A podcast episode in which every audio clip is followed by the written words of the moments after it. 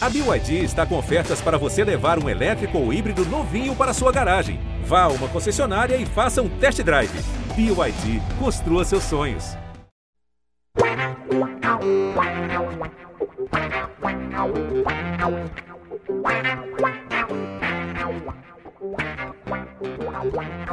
Dali, dali, torcida Santista! Seja muito bem-vindo, torcedor Santista. Seja muito bem-vinda, torcedora Santista. Estamos aqui para mais uma live do GE Santos, mais um podcast também do Peixão aqui no GE. Globo. Eu sou João Pedro Brandão, estarei mais uma vez tendo a honra de conduzir este podcast, essa live.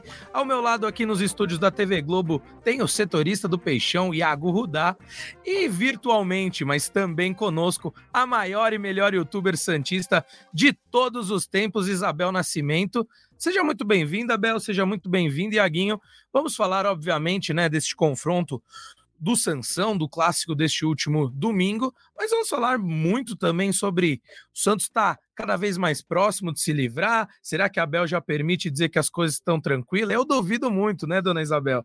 Mas vamos falar muito sobre o peixe aqui nesta próxima quase uma horinha aqui, talvez um pouco mais, talvez um pouco menos, mas nos acompanha aqui. Tô vendo que a galera já está se manifestando no, no chat, então convido vocês todos e todas a participarem conosco, porque torna a live, o podcast, muito mais dinâmico e feito para você que está acompanhando aí em casa.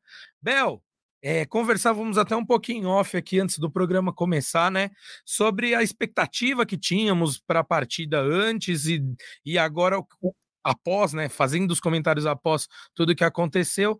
Acho que algo dentro do esperado. É um jogo que foi até um pouco melhor tecnicamente para ambos os lados, mas um Santos que sofreu, né? De novo, a gente falou da, desse Santos jogando sem o tripé defensivo ali, sem os, os, três zagueiros mais efetivamente, tem sofrido um pouquinho mais. E ontem foi um jogo no qual ambos os lados tiveram muitas oportunidades, tiveram muito espaço, na verdade, algumas oportunidades.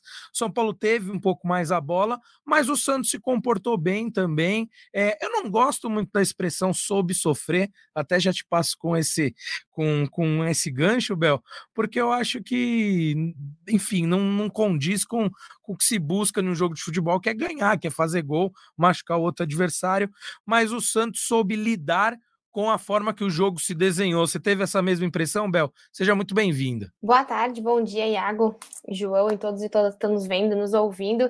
Olha, eu acho que assim, é o que eu falei no vídeo, a gente estava conversando antes. Não dá para isolar esse jogo, né? Não dá para isolar o Santos é, de, desse jogo e não lembrar do Santos de 2023. Não dá para isolar esse Santos como o Santos da gestão Rueda dos últimos três anos.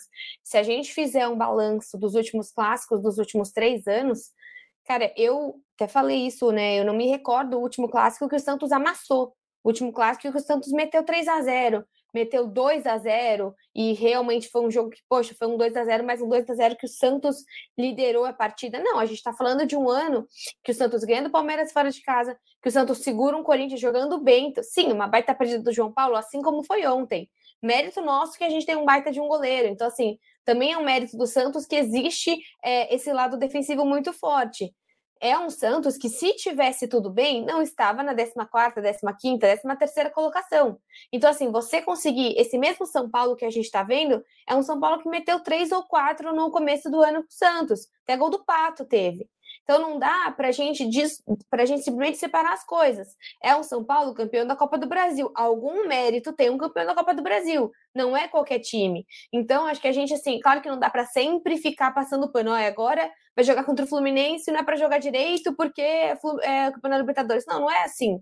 É não isolar as dificuldades desse time. E as dificuldades, então, principalmente de ontem, é o que você trouxe. Era um Santos que tinha se entendido com a, a linha de três zagueiros. Você perdeu o Dodô e João Basso. Então, assim, a gente está falando de um Santos que um mês atrás tinha entendido que jogava com Joaquim e João Basso, que tinha o Dodô apoiando na saída de bola. Agora você tem dois jogadores, você tem o Joaquim e o próprio Messias, que não são jogadores da saída de bola. Uhum. Santos já tentou, voltando com o Rincon às vezes. O Santos está tentando fazer. O Rodrigo Fernandes, se colocar na frente ainda, lascou. Porque são jogadores que não têm a habilidade de sair com a bola, de conduzir, ainda mais um time veloz e ofensivo como e, e, no caso, não tanto é, essa felicidade, mas um time é, oportunista. Oportunista, que, como a gente viu ontem o São Paulo. Então, é, o jogo, o saldo, ele é um saldo regular do Santos, vai, pode ser positivo, pela dificuldade que o Santos estava tendo de qualquer, qualquer jogo. Tem que lembrar que esse Santos tomou três gols do Red Bull agora. Esse Santos tomou três gols em casa do Cruzeiro. Uhum. Ô, Bel, e foi legal você falar sobre essa questão que eu até mencionei na minha abertura, a mudança é, nesses últimos jogos com a lesão do Baço, com a ausência do Dodô, com essa mudança, eu falei, ah, a zaga não tá jogando mais com três, está com quatro, mas o, o grande problema não é nem defensivamente, né, Iaguinho? Essa mudança mudança prejudica o Santos para a criação, para a criação de jogadas desde lá de trás e chegar e agredir mais o adversário. Até porque, coisa que não se via há muito tempo, o Santos ficou agora, completou três partidas sem sofrer gols. Isso era uma raridade, como a Bel muito bem destacou. Mas, para que fique claro, né, essa mudança impactou muito mais uh, a criação do Santos do que propriamente a defesa é, pensada como, uma, uh, como algo para se proteger, né, Iaguinho? Mas Exato. só rapidinho, Iago, juro. Juro que depois eu fico pelo menos uns sete minutos quieto. É, que eu acho que tem o um ponto também, que a gente falou isso no último podcast. Nem sempre você ter um time que não está tomando gols é o melhor cenário para o Santos. Porque um time que não toma, mas que você empata em casa empata com 0 a 0 Cuiabá e 0 a 0 São Paulo, até onde um 2 a 1 por exemplo, não seria muito mais feliz que a gente estaria falando. Um time que toma, mas sabe reagir para frente. Nas últimas partidas em casa, foi um, um Santos que, exatamente, conseguiu se fechar atrás, mas foi nulo ofensivamente, talvez por medo, talvez por é, uma questão é, tática de organização. Pronto. É isso, né, Gui? Acho que impacta diretamente essa, essa dificuldade de construir jogadas desde o início, impacta diretamente essa falta de gols, né, que a Bel tá falando. Com certeza. Salve, João, Bel, é, torcida do Santos que está nos acompanhando agora na live, também no podcast. Sempre um prazer estar aqui. Cara, concordo plenamente com isso. É, o Santos tem muita dificuldade em sair com a bola. A Bel falou muito bem é, dos problemas do Joaquim, do Messias com a saída de bola, e na verdade eles são, não, não quero apontar o dedo, mas eles são péssimos na saída de bola. É, eles são não bons zagueiros. o dedo já apontando o dedo? É, exatamente é, isso. Achei que ele ia usar um eufemismo, né, Bel? Eu mesmo. Aí ele falou péssimo, eu falei, pô, tá bom, então vamos embora, né? Não, são, são bons zagueiros, o Joaquim, sobretudo, porque o, o, Joaquim fisicamente ele tá voando. Assim, o momento do Joaquim é muito bom. Só que com a bola nos pés, e os adversários sabem disso, Goiás fez isso, o Cuiabá fez isso, o São Paulo fez isso ontem na Vila.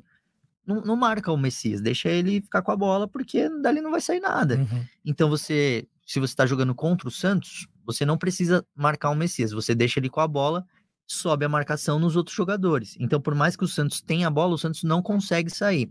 Isso, claro, acaba impactando, e aí ontem a gente precisa é, fazer aqui a, a menção ao desgaste físico do Santos. Nos últimos 30 dias, o Santos disputou oito partidas no Brasileirão, teve três viagens e só duas folgas. É uma sequência muito grande. O Santos estava com uma lista gigantesca de jogadores lesionados. O Marcelo Fernandes depois falou que o Nonato sentiu fisicamente. Ele explicou que o Kevson foi substituído por conta de um incômodo no tornozelo no comecinho do segundo tempo. É, e também por isso o Santos não conseguiu fazer um grande jogo contra o São Paulo. Dito isso, eu não achei o resultado tão ruim, não. Porque, assim, o São Paulo é muito melhor do que o Santos. É, a gente tá cobrando aqui do Santos melhores e tudo mais, mas a gente precisa lembrar que em três semanas o Santos tinha sofrido 7 a 1 do Internacional. Então, dentro do que é a briga do Santos no Campeonato Brasileiro, dentro daquilo que o Santos pode fazer no Brasileirão e, sobretudo, nessa reta final, eu não acho que um placar um empate em um, um empate em 0 a 0 com o São Paulo na Vila Belmiro tenha sido tão ruim. É lógico que com o estádio, com o estádio cheio, com a festa que foi feita, a Vila tava um caldeirão, tava, eu tava uma atmosfera muito bonita, eu tava lá. É, você espera mais do time como mandante. É o Santos em casa, então, poxa, tem que ganhar. Mas se a gente for olhar com a régua, e aí a régua que eu acho que é a mais correta ser utilizada nesse momento, de ver qual que é o contexto do Santos dentro do Campeonato Brasileiro, foi um jogo de muita entrega e, como eu já venho dizendo aqui há um tempo, é isso que o Santos pode entregar. Nada mais do que isso. O que o Santos pode entregar é entrega. Eu acho que esse time se entregou bastante contra uma equipe muito bem treinada, que soube controlar a bola. É, e assim, foi, uhum. um, foi um resultado justo. Assim, para mim, o São Paulo foi um pouquinho melhor. No, São Paulo foi melhor no primeiro tempo. No geral, para mim, o São Paulo foi um pouquinho melhor, mas o fim de partida do Santos é, foi bom. Assim, o Santos tentou pressionar ali do jeito que dava. Eu não achei um resultado tão ruim assim. E se a gente for olhar para os resultados da rodada, foi sim uma boa rodada para o Peixe. Muito bem. Eu até falei apresento mais regularmente o Gé Corinthians também e trouxe esse assunto à tona e eu vou até jogar para Bel, porque eu sou, cara, eu abomino aquela ideia do resultadismo puro que só se comenta em cima do resultado e não se analisa desempenho, não se analisa os porquês daqueles resultados estarem acontecendo. Mas dada essa essa reta final do, do campeonato, aí sim é um momento que, claro, você tem que se apegar ao resultado. É, faltam cinco rodadas para o campeonato terminar, e é óbvio que tenho certeza que o torcedor Santista, e aí é nessa seara que eu já passo para Bel comentar, prefere que, entre aspas, o time jogue mal, mas conquiste todos os três pontos nos próximos jogos do que do que jogue bem e acabe perdendo. Mas só para eu me justificar por que eu puxei esse assunto. Nenhuma vitória surge num passe de mágica. Pode surgir num gol de bola parada, numa sorte ali e tal. Mas assim, quanto melhor você jogar, mais perto do resultado positivo você estará. Então, só para né, pegar o ganchinho do que, do que o Iago falou e, e nessa seara, porque a Abel falou muito disso, né? Ela, a gente com mais calma no início do campeonato, comenta mais sobre como a gente imaginaria que o Santos poderia jogar, o que poderia melhorar. Mas agora, Bel, é, não tem como não se apegar aos resultados, né? É chegar ao número mágico ali de 45, 46 pontos, e, e aí sim pensar numa estruturação para o ano seguinte. Você, você, como representante da torcida Santista, é, acha que é mais ou menos por aí mesmo para esse fim de campeonato? Faz tempo. Faz muito tempo que a gente está olhando para esse campeonato de é, resultadismo, assim. Eu acho que o Santos ele é um time que infelizmente, vai demorar muito para olhar para um campeonato tão longo de pontos corridos sem realmente olhar pelos 45, 46 pontos. O Santos, por mais que ele se organize para o ano que vem, eu tenho certeza que a gente vai estar tá olhando para o elenco do Santos, principalmente pedindo o Paulista, olhando para uma Copa do Brasil, olhando para uma Sul-Americana, se tudo der certo. Porque, assim, é um time que, se você olhar, né, é uma competição, no caso, se você olhar os últimos vencedores, você tem várias vezes o próprio Palmeiras, você tem o Flamengo, você tem o próprio Atlético Mineiro. Poxa, você pega o Atlético Mineiro, foi um time montado de maneira cautelosa e milionária, né? Maneira cautelosa e milionária. O Flamengo, a mesma coisa. Palmeiras, a mesma coisa. Quanto tempo ficou? Quanto tempo tá o Abel? Quanto tempo você tem esses técnicos ali para você construir algo? O próprio São Paulo, quantos milhões e quanto tempo foi investido ali? Então, eu vejo como um Santos no Campeonato Brasileiro foi um ponto fora da curva em 2019, né? Que a gente teve ali um, um belíssimo Santos brigando com o Flamengo e um ainda mais belo Flamengo naquele ano, mas há quanto tempo faz que o Santos também não faz campeonatos brasileiros competitivos de pontos corridos? É um campeonato muito difícil.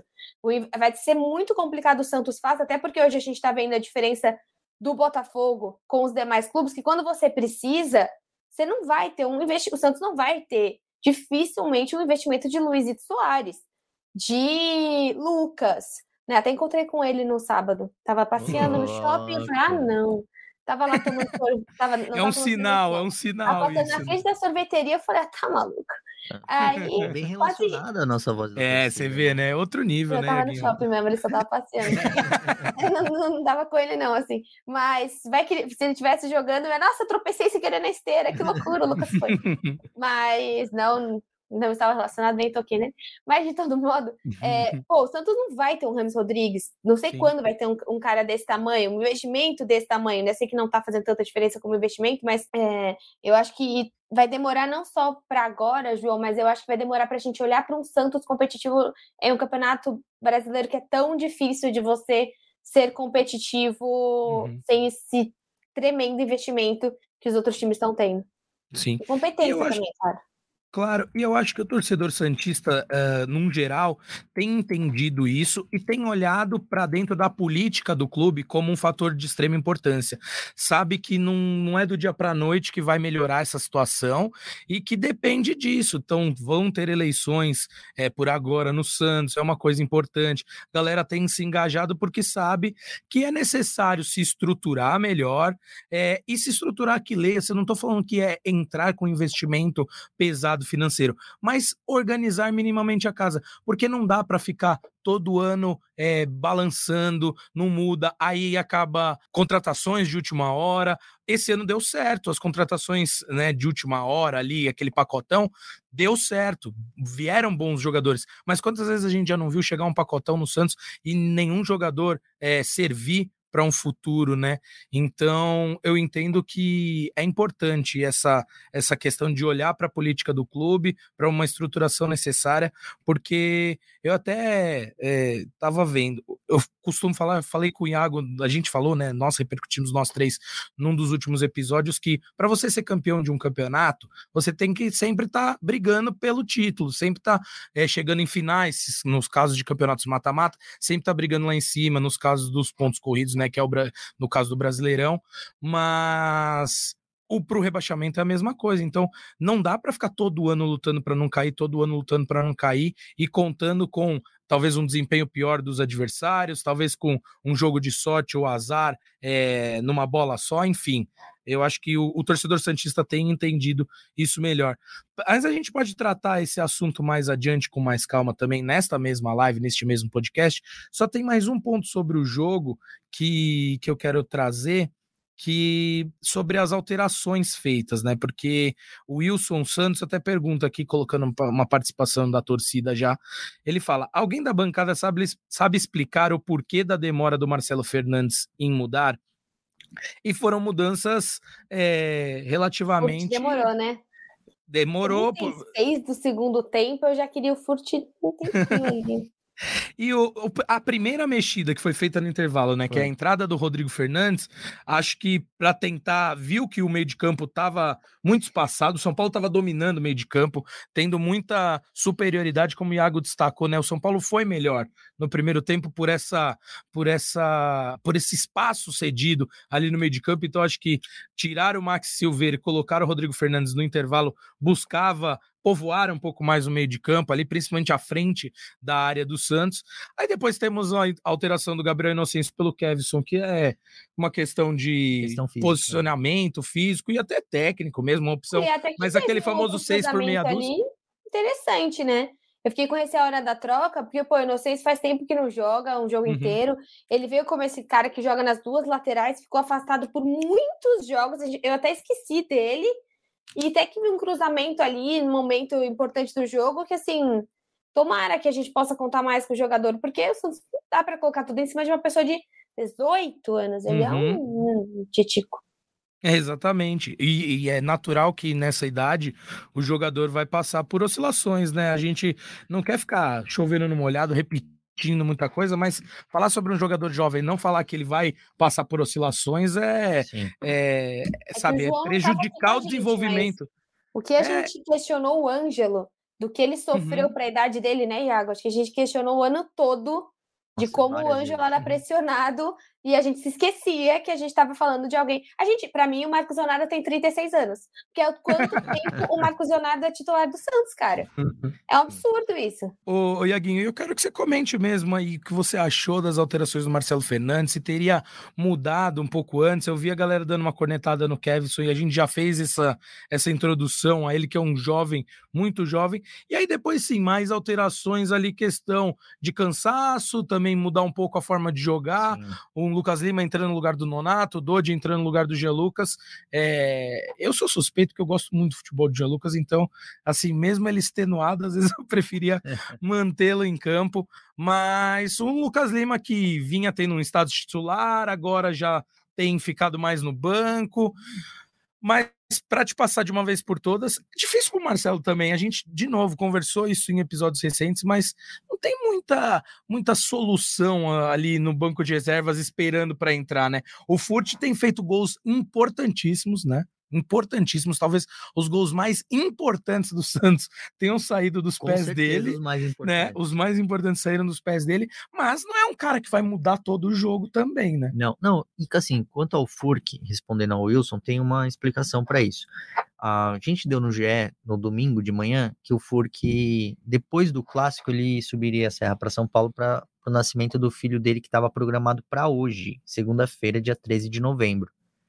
A esposa dele entrou em trabalho de parto na madrugada de sábado para domingo. Então, quando a matéria saiu às quatro da manhã, e aí não tinha como a gente saber, o filho dele já tinha nascido. Então ele passou a noite no hospital, na maternidade, e o Marcelo contou que o, o Furk se apresentou, o, o Santos deu opção para ele, para ele não ir para o jogo, o que tá certo, né? Até por uma questão é, trabalhista mesmo, né? O Furk é um funcionário do Santos. É, mas o Furk, por decisão própria, decidiu se concentrar com o time. Ele chegou no CTRP às quatro da tarde. O jogo era seis e meia. Então ele, sim, o filho dele tinha acabado de nascer é, ele optou por jogar pelo Santos, foi até um gesto, uma, um gesto de grandeza dele ter feito isso. É, e assim, a torcida, a Bel falou que com 35 já estava pedindo ele, Bel, no estádio com 15 do segundo tempo, a torcida já estava gritando o nome não, dele. Não, eu falei que não era para o Marcelo ter esperado até 30, porque ele entrou ah, com 36, tá, mais ou menos. É, mais, mais, é, ele entrou, acho que era 38. É, já estava no finzinho. Aí, mais, é, o Marcelo, 40, o Marcelo explicou, falou, olha, ele não estava assim, em plenas condições, porque a cabeça dele, com toda a razão do mundo, estava no nascimento. Não, total, do, do ele não devia ter. Tá lá, Furt, vai Exato. cuidar do seu filho, da sua mulher. Pelo amor é... de Deus. O Gabriel Inocêncio, Bel, concordo muito com você. Que bom que é ver o Gabriel Inocêncio voltando a jogar. Por quê? Além de ser uma opção e dele, é, vamos colocar assim, blindar o Kevson, ele oferece para o Santos uma coisa que o Kevson hoje não oferece, que é a sustentação defensiva o, o Gabriel Inocêncio, tecnicamente, ele é um cara mais limitado, assim, ele não é um cara que vai resolver os jogos para o Santos, mas coletivamente ele é um cara que entrega muito mais para o sistema defensivo ali, para a manutenção da, da solidez da, da linha defensiva do que o Kevson. É, e, e, ele jogou bem assim, não, não, tem nenhum lance que você vai olhar, vai se destacar, mas se você olhar o jogo coletivo dele, taticamente, assim, ele fechou os espaços. São Paulo não atacou mais por aquela região. é aquela coisa que se falha dá ruim. Então, se ele tivesse falhado, é, a gente exato. com certeza estaria falando sobre isso. Exato. Então, assim, que bom que é ver o Gabriel Inocêncio voltar a jogar pelo Santos. Ele já tinha jogado ali uns 5, 6 minutinhos contra o Goiás. Foi um cara importante. E, a do, e aí, outra coisa que o Marcelo falou também, que eu acho importante a gente ressaltar aqui, deixar registrado, é, quanto ao Jean Lucas, né? Ele tá um pouco sobrecarregado fisicamente. E ele, assim, ele foi muito mal contra o Goiás e ontem ele foi mal. O Jean Lucas não tá jogando bem. É, eu acho, e aí a impressão minha é que ele tá sentindo a sequência. É, sequência de jogo, de viagem. E ele é um cara importante, ele é um cara visado. Quem vai jogar contra o Santos sabe que tem que tirar a bola do pé dele, porque ele é o cara ali, o motorzinho do time por mais que ele não vai ser o cara que vai fazer o gol e dar assistência, mas ele é o cara que, que ajuda na construção das jogadas, né? É, então, eu acho que o, essa queda de rendimento do Jean Lucas tem muito a ver com, com essa sequência do Santos, que tem jogado, assim, cara, direto, direto, direto. É, uhum. E assim, olhando Nunca é como. né, Iago? É, não, é direto, não, direto, direto, e é sempre um jogo absurdo, pressão até o final. Não, todo jogo é uma. É o jogo da vida, é todo só jogo pedrada jogo na vida, cabeça é do Santos, é só pedrada na cabeça do Santos. Por isso que, como eu disse no podcast passado, e eu volto a repetir, cara, a gente tem que tirar o chapéu porque o Santos está fazendo. Empatou com o São Paulo, não foi um bom resultado, claro que não foi.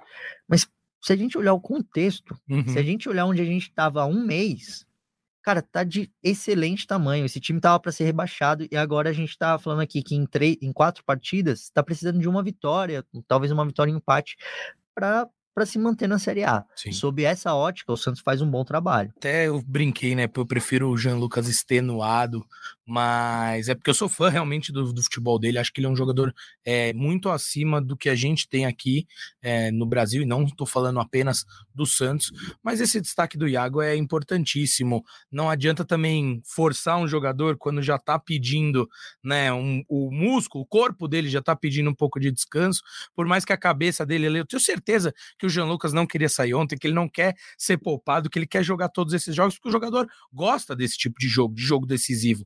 Mas precisa ser feito essa, essa dosagem pelo setor de fisiologia do clube, pela comissão técnica, porque também ou você vai perdê-lo de vez por uma lesão, ou ele vai acabar tendo seu rendimento abaixo do esperado em razão desse desgaste físico e muscular. Bel, se quiser fazer algum comentário sobre tudo isso que a gente acabou de falar, sobre as alterações, sobre o Santos não ter uma grande. É, porque às vezes as pessoas falam em montagem de time e pensam sempre nos 11 titulares, mas é importantíssimo você ter peças no seu banco de reserva que possam mudar o jogo, né? Então, um meio de campo que vai dar mais cadência, um jogador mais agudo pela ponta que vai para um contra um, é, um centroavante que vai fazer um gol decisivo, que acho que esse o Santos está contando com o Furk nessa, nessa situação, né? Mas fique à vontade, Bel, para tecer esses comentários. Eu sei que você estava balançando a cabeça ali na parte que eu falei que Marcelo às vezes olha para o banco e não, não vê uma solução a ser encontrada. É difícil isso para ele também, né? é desesperador. é, tem horas, né? Tem horas na transmissão que fala, e Santos tem no banco. Aí você vai.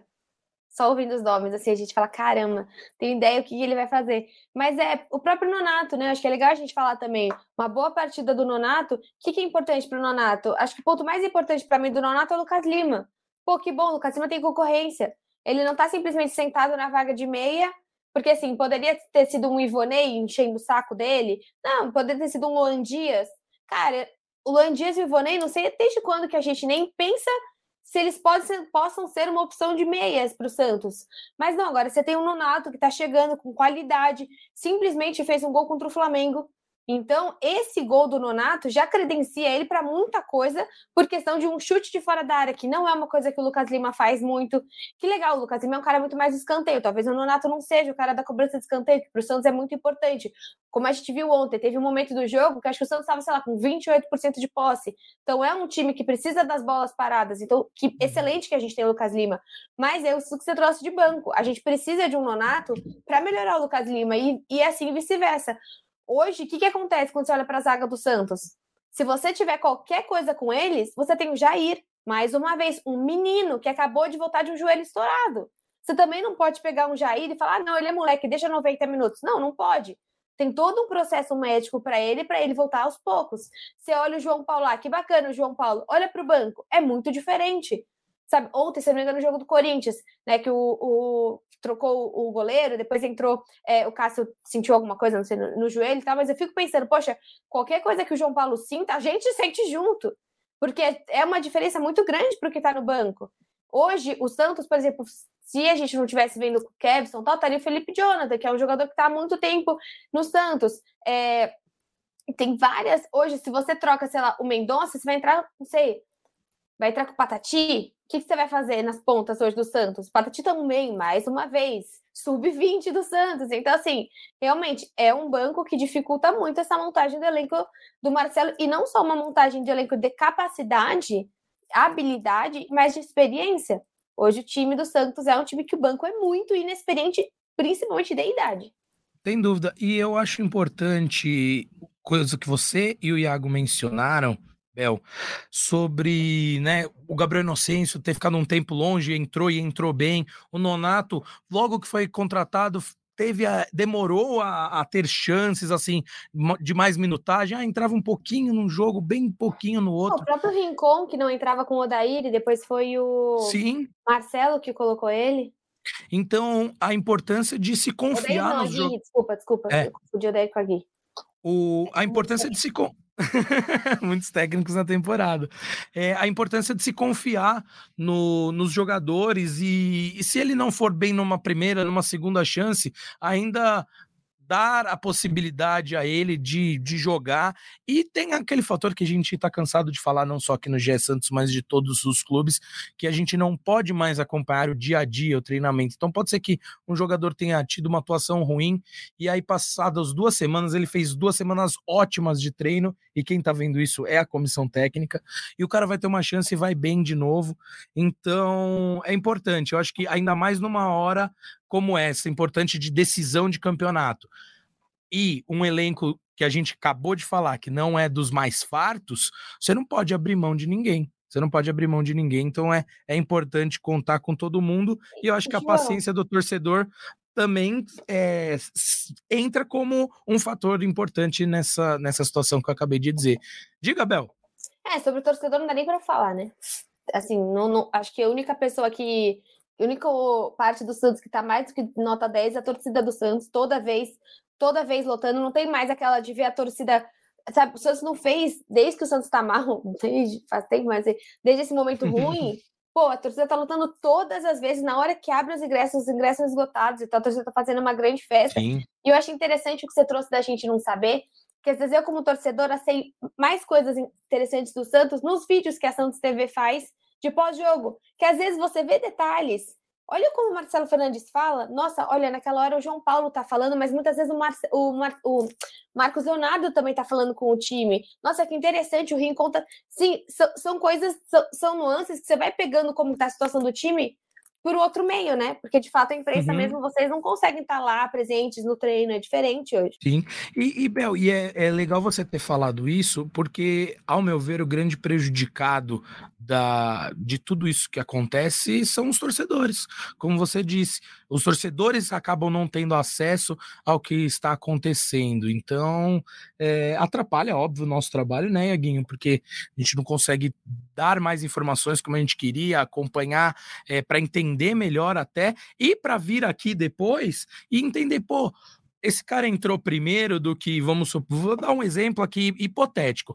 Ah, o Rodrigo Fernandes entrou primeiro do que o Furk, porque a ideia foi treinado durante a semana, essa mudança de forma do meio de campo jogar, e aí realmente o Furk só manteria a mesma posição. Mas como a gente não tem acesso a isso, claro, fica a análise do que a gente viu em campo, mas os porquês do que aconteceu acaba a gente tentando pela intuição, né, saber porquê das opções diante do, do que aconteceu, né, Iaguinho? Se você quiser ter esse comentário sobre isso, você Não, tá mais tempo aí no setorismo, é a pessoa mais indicada a falar melhor sobre isso. Esse é um, tipo assim, é um grande tema sobre o setorismo como um todo, assim, e aqui a gente tá no G Santos, eu sou setorista do Santos, mas tem setorista de todos os times da Série A. E todos os clubes querem fechar os treinos é, por entenderem que não existe um privilégio para o clube, alguma coisa positiva para o clube de ter imprensa lá. E aí eu vou citar um exemplo que aconteceu esse ano. Teve um treino com o Oder Helman, que eu foi num período que, sabe, Bel, quando o Santos caiu no Paulista e ficou um tempão sem jogar, quase um mês. Foi nesse uhum. período aí. Aí o Odair abriu o treino para todo mundo, tal, e eu sou repórter do site, né? Não tava com a Eu acho que foi quando só todo chega. Foi nesse é, meio, foi. É, foi por aí. E aí, cara, eu tava gravando ali um, o treino com o meu celular, e aí teve um exercício de finalização, é, bola aérea. Cara, e assim, é desesperador assistir aquele vídeo. Tipo, tem 15 cabeceios e assim, não tem marcação. É só a bola chegando assim, o cara mais ou menos ali na marca do pênalti cabeceando. Cara, dos mais ou menos dos 15, ninguém acerta o gol. Ninguém. Os, os caras erram o cabeceio, manda a bola para fora, sai sem força, enfim, não dá nem trabalho pro goleiro. Cara, isso daí gerou nos bastidores uma briga. Eu ouvi de dirigente, até o Daír Brigo veio brigar comigo, tal, não sei o que. Ele falou, pô, mas isso não era, não era um treino, era um aquecimento. Eu falei, amigo, desculpa, você não me chamou para um aquecimento aberto. Você me chamou para um treino aberto. Uhum. Então, é até uma forma dos clubes mascararem. Uma assim, tá proteção tá até do próprio técnico, muitas vezes, né? Porque se você chega e fala, pô, Odair, seu Inhaca, seu falta de inteligência. Não, é. Fez tal coisa, sendo que, às vezes, naquele momento, era uma falta de habilidade no, das pessoas e não uma falta tática, né? Exatamente. Então, assim, eu entendo o lado dos clubes. Eu acho que, hum, assim, treino antes de jogo, no dia que antecede o jogo, esse treino tem que ser fechado. Uhum. Porque é o dia que você vai fazer ali. Por exemplo, a gente tava falando, ah, você vai tirar o Max e vai colocar o Rodrigo Fernandes porque você quer fechar o meio, ou não, você vai jogar com três atacantes, com três zagueiros, é a estratégia do time para a partida. É, você não vai entregar de bandeja é, pro seu adversário. Isso, Esse ponto eu também isso entendo Eu acho que eles estão corretíssimos. Mas, cara, no geral, eu acho que é uma forma dos clubes se protegerem daquilo que é o nosso trabalho aqui, que é levar informação. Então, uhum. quando eu filmo um, nesse caso que eu tô contando aqui, quando eu, eu gravo um vídeo é, e, os, e, os, jogadores do Santos vão muito mal nos cabeceios, não sou eu que tô errado, cara. Tipo assim, esse é o meu trabalho, é reportar o que estava acontecendo. Eu gravei um vídeo do que eu estava vendo para levar para a torcida. Esse é o meu trabalho. Eu sou um, eu sou uma ponte, né? Uhum. É, só que, assim, parece que eu sou o culpado de fazer isso. Então eu, eu vejo assim como um lugar confortável para eles. Claro. Fechar tudo, não, mas é, as coisas não estão sendo feitas assim. Aquilo, na verdade, não era um treino de finalização, era um aquecimento. É, e é claro, eu sou repórter, eu sou uma pessoa muito interessada na abertura do, dos treinamentos. Mas é uma forma de se proteger, né? Ainda mais quando um time como o Santos, como foi essa temporada, é, vai mal. Então, sei lá, fica aqui o meu recado de. Isso eu acho que são os técnicos, cara. É, Porque exatamente. você vê, tipo, você vê o. Sei lá, ele coloca uma coisa muito louca. Jogo que vem, ele tira o furt e põe, sei lá, entra sem ele e põe o Patati, não sei. Senão você chega e fala, meu, meu, Patati tá destruindo nos jogos. Toda vez que coloca, é sobre isso, é sobre a gente entender o Santos, né? Concordo concordo com vocês. Totalmente. Não, e até, e até para entender mais como que funciona o time. Eu lembro que no começo dos anos, quando os treinos eram abertos, por exemplo, o Rodrigo Fernandes, cara, é um cara que dava vida no treino, assim. O cara dava carrinho, chutava a bola pro alto, brigava com os caras do. Pô, e assim, e aí você olhava o Rodrigo Fernandes jogando em campo e às vezes ele não tava bem. Cara, mas eu entendia o porquê dele tá lá, sabe? E era minha missão explicar. Cara, porque o Rodrigo perfeito. Fernandes treina muito bem. Ele treina assim com muita vontade em relação aos concorrentes dele. Sim. Não, e, e é isso, Iaguinho. O, o dia a dia a gente não tá falando de não poder acompanhar um papo, uma coisa mais particular, mas sim o dia a dia, que é o que define quem vai jogar. Então, às vezes, um, te, um jogador não vai bem numa partida e muita gente, né, principalmente a torcida, fala: bom, esse cara não vai começar o próximo jogo. Sim. E ele começa, porque é isso, porque ele tá indo bem durante a semana, não respondeu bem num jogo, o treinador vai dar essa confiança para ele de, bom, deixa eu ver mais um, dois jogos, de repente, ah, fez três jogos em sequência muito ruim. A despeito de estar tá treinando muito bem, ó, vou dar uma segurada, porque você não tá indo bem nos jogos, mas não desistir do, do jogador. E só para eu o meu comentário sobre o que a Bel falou é sobre a torcida. Aí, Bel, tô 100% contigo. A torcida, é, quando foi punida lá atrás, eu participei de um episódio com vocês e a gente falou, né, sobre isso, que a torcida do Santos tinha que entender que aquele tipo de conduta só prejudicaria o clube. E, ao meu ver, né, entendeu tem apoiado, não só não tem. Santos fez certo, viu? Porque o Santos gravou um vídeo que passa em todo intervalo até hoje dos ídolos uhum. eternos falando não jogue, não só passa o vídeo no telão, como eles passam com uma frase assim, naquela rodando, não jogue, porque isso te prejudica. Tipo, Sim. parece uma coisa, nossa, mas será que tinha que ter sido tão literal? Foi o jeito que o Santos fez e foi uhum. assertivo. Uhum. Não, Bel, e para além dessa questão de não uh, adotar mais condutas que prejudicassem o time, como jogar objetos no gramado, jogar bomba, quebrar alambrado, esse tipo de coisa, não é que a torcida do Santos só parou de fazer isso e ah, continuou reclamando do time. Não. A torcida do Santos adotou uma postura de vou abraçar essa equipe para evitar o rebaixamento. Então, isso para mim é o. É ruim para mim também, né? Não claro. É ali claro. olhando. Até eu vi no, no, no jogo contra o do Botafogo não sei se foi das duas viradas que o Botafogo acabou tomando. Poxa, a torcida com todo, com todo o direito da torcida, né? Acho que foi a contra, o, contra o Grêmio, muito irritada, xingando o Botafogo o tempo todo, chamando disso, daquilo. Nossa, assim, eu não posso pensar como que é o torcedor do Botafoguense, como tá o ânimo dele agora.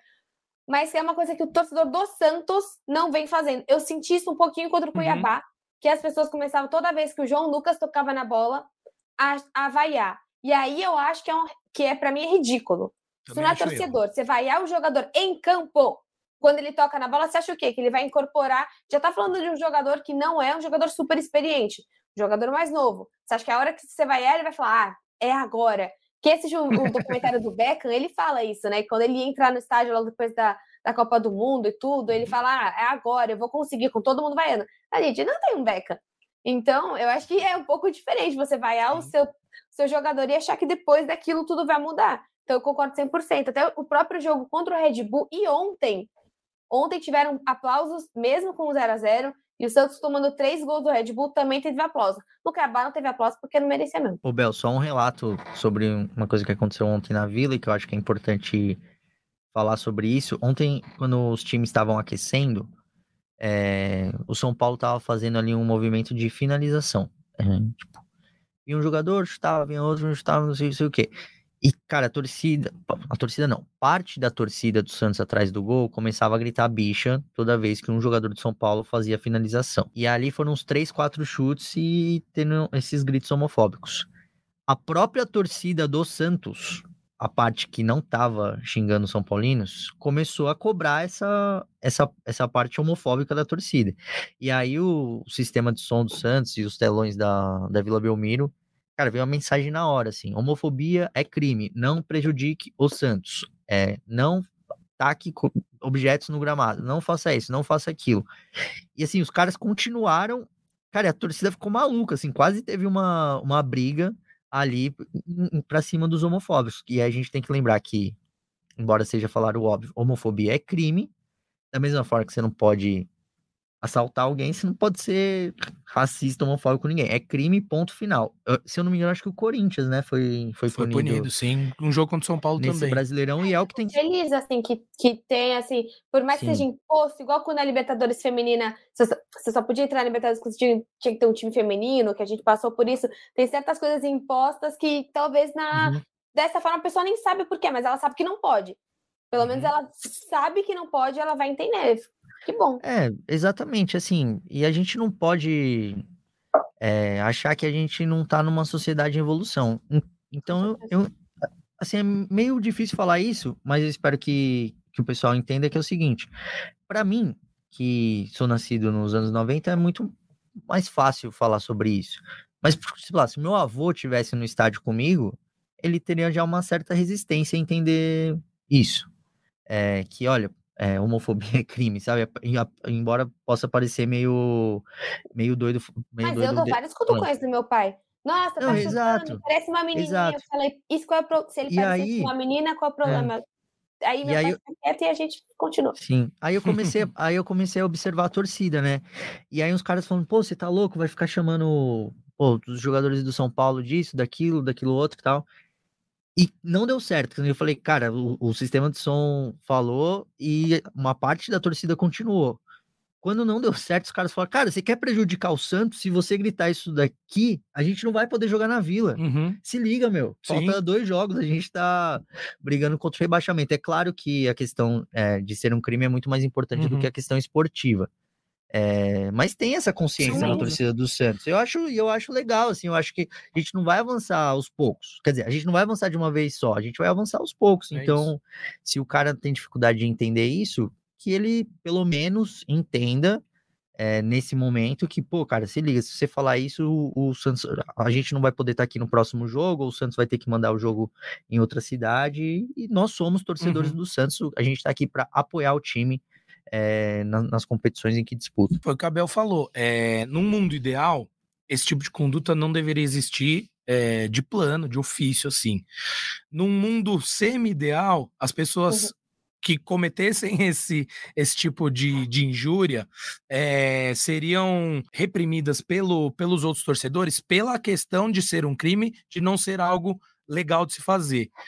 E a, só que a gente sabe que não é assim. Então, que bom que a CBF, que a gente tanto critica por outros pontos, tem atuado nesse sentido e os clubes também têm embarcado nessa. Como o Iago disse, é, o clube mostrou que é crime, que não se deve cometer e existem punições para isso. Isso é um modo coercitivo de mostrar para as pessoas que insistem nessa conduta de que não é algo plausível, né? E aí, só para finalizar essa parte de torcida e tudo mais, uh, com, com o que você falou, com o que você relatou, Iaguinho, e mas só para finalizar, é, é importante o, a torcida do Santos ter abraçado o time para conduzi-lo é, nessa luta tão incessante contra o Z4. Cara... Eu achei muito legal que a torcida do Santos bateu palma ali pro Dorival.